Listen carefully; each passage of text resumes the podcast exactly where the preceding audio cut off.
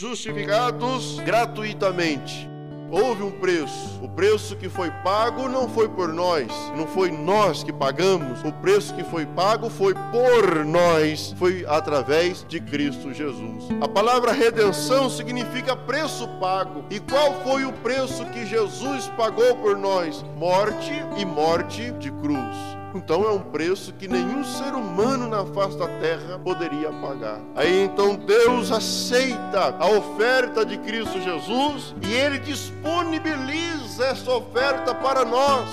Ele abre o acesso para nós ele disponibiliza, Ele dá condições para nós entrarmos na Sua presença outra vez e andarmos na Sua gloriosa presença. Isso é graça. Bendito seja o nome maravilhoso de Jesus. Com a justiça divina, por Ele ser justo, nós não poderíamos ter condições de nos aproximarmos de Deus, mas o amor de Deus o moveu na direção do homem. E esse amor movendo Deus na direção do homem gerou então a graça. O que é graça? Favor e merecido. Não merecemos, mesmo assim ele faz. Não merecemos, mesmo assim ele fez. Não temos condições de retribuir, mesmo assim ele dá. Não temos condições de devolver, mesmo assim ele dá. Porque é graça. E a Bíblia diz o seguinte: onde abundou abundou o pecado, superabundou a graça. Oh, aleluia! A graça de Deus, ela abraça a todos em qualquer condição. Vamos ler lá em Tito, no capítulo 2, o versículo 11. Porque a graça de Deus se há manifestado, trazendo salvação a todos os homens. A graça de Deus, ela abraça a todos, independente da condição que ele esteja, independente do que ele possa ter feito na vida. A graça de Deus lhe dá condições de se aproximar de Deus. Glória seja dada ao nome do Senhor. A graça de Deus é o motivo, é a porta aberta que temos de acesso a Deus. Evidentemente que quando nos aproximamos de Deus, todos nós não tínhamos sequer condições de, de darmos apenas um requisito nosso de bom diante de Deus. Todos nós aqui somos ex alguma coisa. Todos nós. Todos aqueles que se aproximam de Deus é alguma coisa até se aproximar de Deus. Depois do relacionamento com Deus se torna ex alguma coisa. Ex mentiroso, porque Deus transforma. Observa que Deus, ele não cria barreira de aproximação. Todos os homens que querem se aproximar de Deus, independente da condição que esteja, Deus está de braços abertos para receber por intermédio da sua graça. Mas ao aproximarmos de Deus, Deus exige de nós uma mudança para permanecermos na presença de Deus. Então Deus exige de nós uma mudança. Lá em 1 Coríntios, no capítulo 15, e o versículo de número 10. Olha só, mas pela graça de Deus sou o que sou. Veja, o meu ser, ela é moldada, ela é feita, ela é produzida em consequência do meu contato com a graça de Deus. Eu sei que sou falho, eu sei que sou errado, mas eu sei que um Deus tem misericórdia e tem graça para me conceder. E esta graça nos faz com que tenhamos liberdade diante dele. Aí Paulo diz assim: Olha, eu sou o que sou porque a graça de Deus move em mim. Versículo 10: E a sua graça para comigo não foi vã ou seja, a graça de Deus produziu na minha vida o que ela produz, que é a mudança, transformação, a aceitação diante de Deus. Aleluia! Porta de acesso para Deus, a graça. Eu posso resumir a graça como sendo o abraço de Deus, independente da nossa condição espiritual. Porque somente Deus, o Deus verdadeiro, é que tem graça para oferecer. Todos os demais precisam de preço a ser pago. Apenas o Deus verdadeiro é que tem graça para oferecer. Nosso Deus, o Deus verdadeiro, ele não pede para você fazer, ele diz: Vinde a mim, todos que estáis cansados, e deixa comigo, e eu vos aliviarei. Você pode vir cansado, sobrecarregado. Eu dou alívio. Isso é a graça de Deus. Glória seja dada ao nome maravilhoso de Jesus. Paulo diz assim: Olha, essa graça não se tornou vã na minha vida. Ou seja, ela produziu em mim o efeito para a qual ela foi construída. Quando iniciou a graça de Deus? Quando o homem pecou. Porque Deus procurou o homem. Deus foi na direção do homem. Para fazer o que?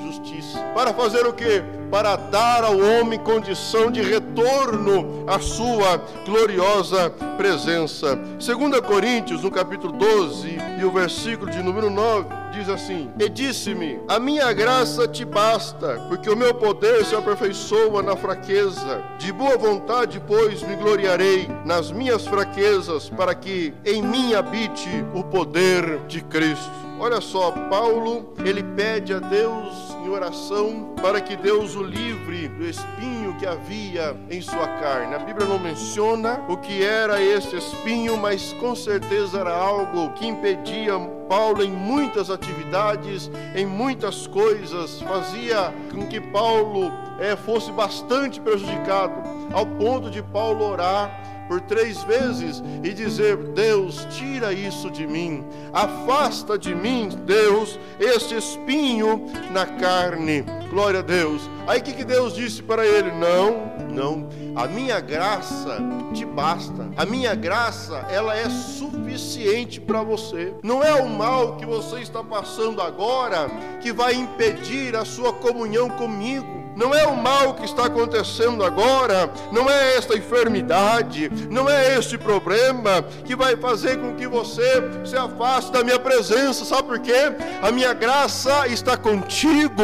Eu não vou te deixar. Aleluia! Eu não vou te abandonar, independente da circunstância que você esteja passando, meu irmão.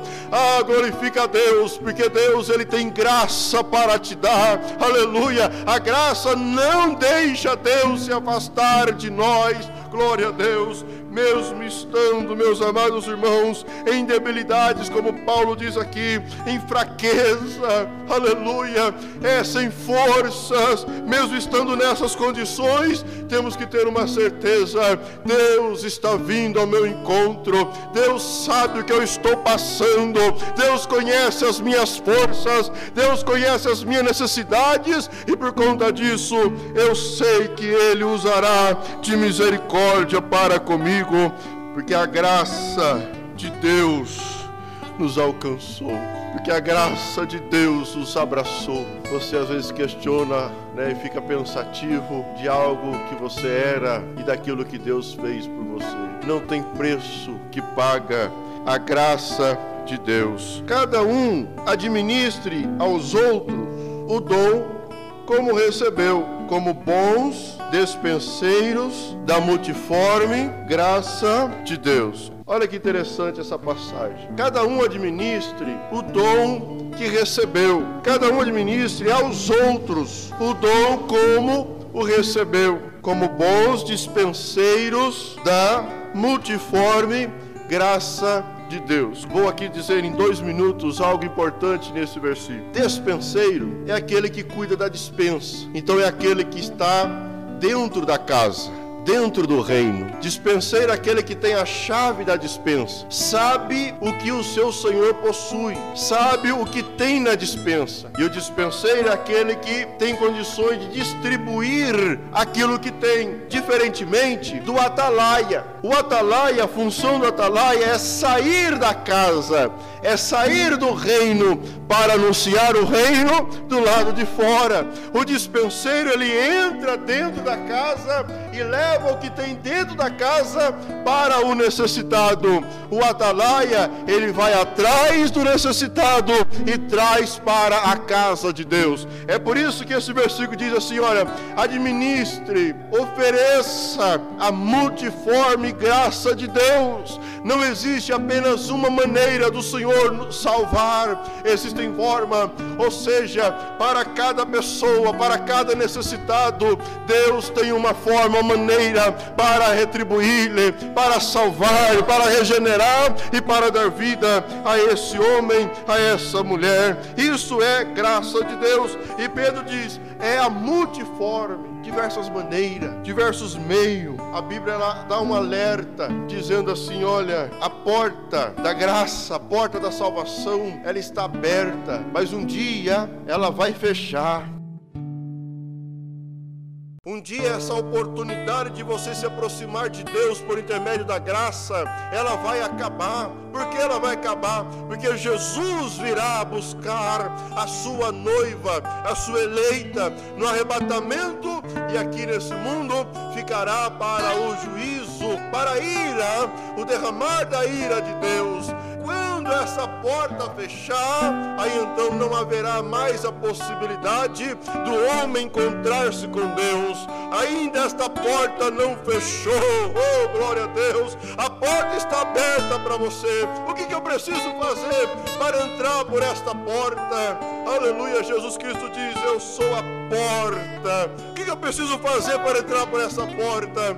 Reconhecer que eu preciso de um Salvador. Reconhecer que eu preciso de Jesus, reconhecer a obra de Jesus no sacrifício ali na cruz do Calvário e dizer: é suficiente essa obra, é suficiente esse sangue derramado para perdão dos meus pecados. Bendito seja o nome do Senhor. Seguramente, enquanto esta porta estiver aberta, jamais estará incapacitada de atender a todos aqueles que se aproximam de Deus. Romanos capítulo 12, versículo 6 de modo que, tendo diferentes dons, segundo a graça que nos é dada, se é profecia, que seja segundo a medida da fé. Olha, de modo que há diferentes maneiras de Deus usar a sua igreja para revelar, para manifestar esta graça. Como eu posso medir a graça que eu recebi? É só você avaliar o tamanho do buraco, do erro da escuridão, das trevas que nós habitávamos. É só avaliar de onde Deus os tirou. A graça nos abraça, a graça nos aceita do jeito que estamos porque pela graça somos transformados. Romanos 5, ele diz assim: Sendo, pois, justificados pela fé, temos paz com Deus, por nosso Senhor Jesus Cristo. Olha o versículo 2: Pelo qual temos entrada pela fé a esta graça na qual estamos firmes e nos gloriamos da esperança da glória de Deus. Aleluia! Temos entrada pela fé a esta graça. Glória seja dada ao nome do Senhor. Somos transformados acesso à presença de Deus é por intermédio da sua maravilhosa graça. Você não vai encontrar em nenhum outro Deus em nenhuma outra religião a palavra graça. Você pode encontrar várias leis, várias regras, várias normas, mas lá você não encontra a palavra graça, aleluia. Mas o cristianismo existe a palavra graça, oh, aleluia. Você pode chegar na condição que você estiver, Deus é poderoso para mudar e transformar a sua vida. Glória seja dada ao nome maravilhoso de Jesus. Aí Pedro diz em 2 Pedro 3,18 Antes crescei na graça e no conhecimento de nosso Senhor e Salvador Jesus Cristo. A Ele seja a glória desde agora para todos sempre. Aleluia. Crescer na graça, não apenas ser tocado por ela. Há muitas pessoas, escute bem, estou indo para o final. Tem muitas pessoas que se sentem comovido por conta da graça, se sente impactado no primeiro momento pela graça, acha belo, acha maravilhoso, mas não deixa com que a graça influencia a sua vida. E é por conta disso que Deus não enviou o seu filho. Vou repetir: Deus não enviou o seu filho a morrer na cruz para ter admiradores. Enviou o seu filho na cruz para morrer, para transformar pecadores em adoradores. No livro de João, no capítulo 4, diz: Olha, o meu Pai procura os verdadeiros adoradores que adoram o Pai em espírito e em verdade. Glória seja dada ao nome do Senhor. É pela graça que temos acesso a isso, a essa transformação de condição de pecador para a condição de adorador diante de Deus. Aleluia. E só adora a Deus aqueles que já passaram pela graça, aqueles que já tiveram a vida transformada, aqueles que sabem aonde é que está, aqueles que sabem a presença de quem é que, este, que está. Aleluia. Glória a Deus. No livro de Hebreus, o capítulo 13, o versículo 9 e o versículo 9 diz assim: E não vos deixeis levar em redor por doutrinas várias e estranhas, porque bom é que o coração se fortifique com a graça e não com manjares, que nada aproveitam aos que a eles se entregam. Veja que a questão de valores espirituais é diferente é a relação do homem e Deus e Deus e o homem. O homem ele valoriza muito aquilo que ele pode colocar à mão instantaneamente, aquilo que ele traz resultados imediatos. O homem investe já pensando no retorno, já pensando no resultado. Na questão espiritual é diferente. Na questão espiritual, Deus ele promete algo para o futuro. Ele concede para nós algo imediatamente, que vamos ler agora na Bíblia, mas ele, as suas promessas, ela é para o futuro. É por isso que muita gente displicente, descompromissado com o futuro, descompromissado com aquilo que, que quer na vida ou deseja para a eternidade, não reconhece as coisas de Deus, porque as coisas de Deus não é o ver, não é o agora, as coisas de Deus é para o futuro. O que nós recebemos agora de Deus, olha aí, o, o que nós recebemos, João, no capítulo 3 e o versículo de número 36. Isso nós recebemos já, imediatamente, mas é algo que não podemos palpar. E aí é onde explica que muita gente não valoriza a graça de Deus, não reconhece a graça de Deus, porque está é, é, lidando, está interagindo com a graça de Deus por uma perspectiva humana e não de fé. Quando você olha a graça de Deus por uma perspectiva humana, você não valoriza, você não reconhece. Mas quando você olha por uma perspectiva de fé, aí então você reconhece o tamanho, a grandeza da graça maravilhosa de Deus. João no capítulo 3, o versículo de número 36, diz assim: Aquele que crê no Filho, olha a fé, tem a vida eterna está presente. Já recebemos o livramento de destino ao inferno, porque temos Jesus em nossas vidas. Isso é a salvação. Aí olha o versículo diz assim: Mas aquele que não crê no Filho não verá a vida. Veja que o versículo diz: Não verá, nem sequer vai ter uma, uma dimensão do que é a vida. Quando você analisa, quando você tem uma, um contato com a graça de Deus, sobre a ótica, sobre o prisma, sobre a maneira, a forma humana, você não reconhece o tamanho da graça de Deus. Você não vê, não enxerga e não pode sentir.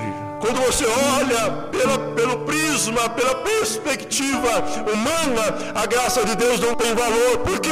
Porque não lhe causa visivelmente nada para o momento. Como por exemplo, é, se todos aqueles hoje que tivessem aí preso nas drogas, no álcool, na prostituição e assim por diante, olhasse para a graça de Deus, não pela condição humana, mas por fé, receberia do Senhor instantaneamente o seu abraço, o seu bem-vindo. Oh, aleluia! Glória a Deus! Glória ao Senhor! Nós éramos dessa maneira. Nós não queríamos sequer receber de Deus algo, porque não valorizávamos, mas quando olhamos para a graça de Deus, numa perspectiva de fé, de crer, de acreditar, aí então conseguimos entender o tamanho, a dimensão, a largura, a altura e a profundidade da graça maravilhosa de Deus. Oh, porque ela é ativa, ela é ativa em nossas vidas. Glória seja Deus, aleluia. Aquele que crê no Filho tem, possui a vida eterna. Está garantido, porque tem o Filho, crê no Filho de Deus. Aí a Bíblia diz assim: olha, mas há um ponto e vírgula aí. Mas aquele que não crê no Filho não verá a vida, não vai entender a dimensão, não vai nem sequer perceber, quanto menos tocar. Então olha só, a graça de Deus ela é a porta aberta de acesso do homem para com Deus. Porém, ela exige fé, ela exige crer. As coisas mais valorizadas do mundo têm o seu preço. Jesus Cristo ele diz assim: olha, se alguém quiser vir após mim, faz o quê? Vai no banco, descarrega toda a sua conta bancária e traga e deposita aos meus pés? Não. O que, que ele diz? Se alguém quiser vir após mim, faça o quê? Negue-se a si mesmo. Negar a si mesmo não é se menosprezar ou se auto-abandonar na da terra. Negar a si mesmo é reconhecer que a vida que eu vivo agora não é suficiente para agradar a Deus. Então eu aceito uma nova vida desde que eu agrade a Ele.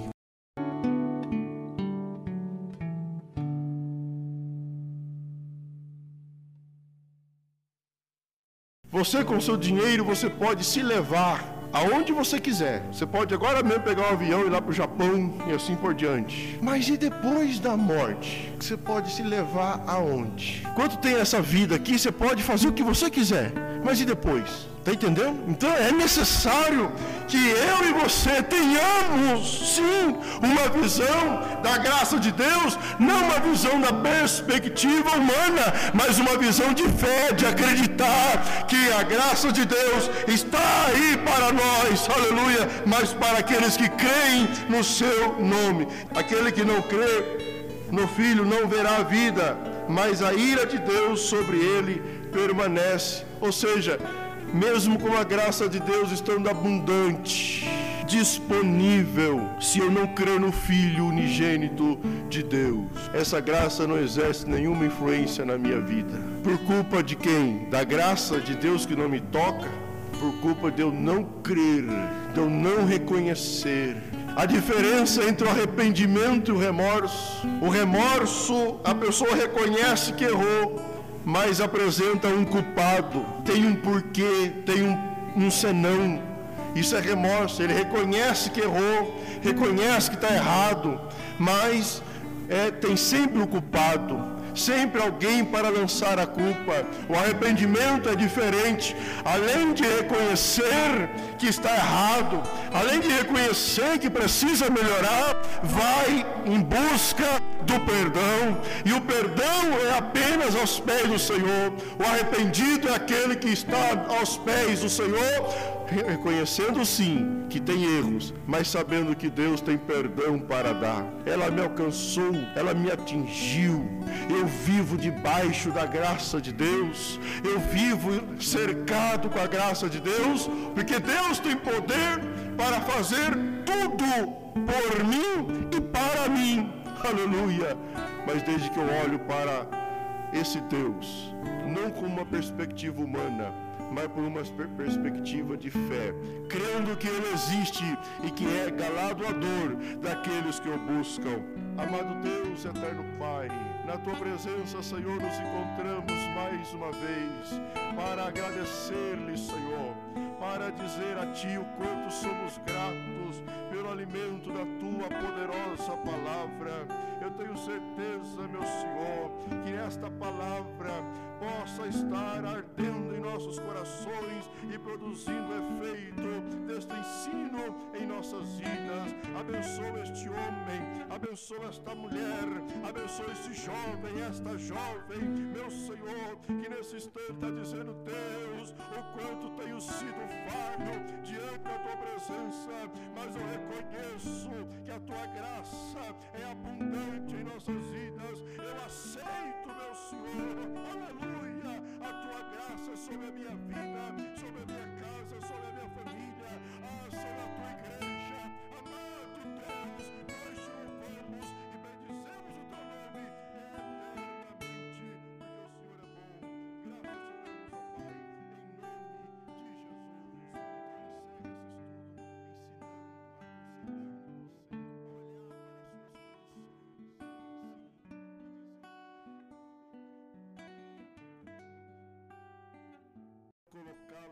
diante da tua presença.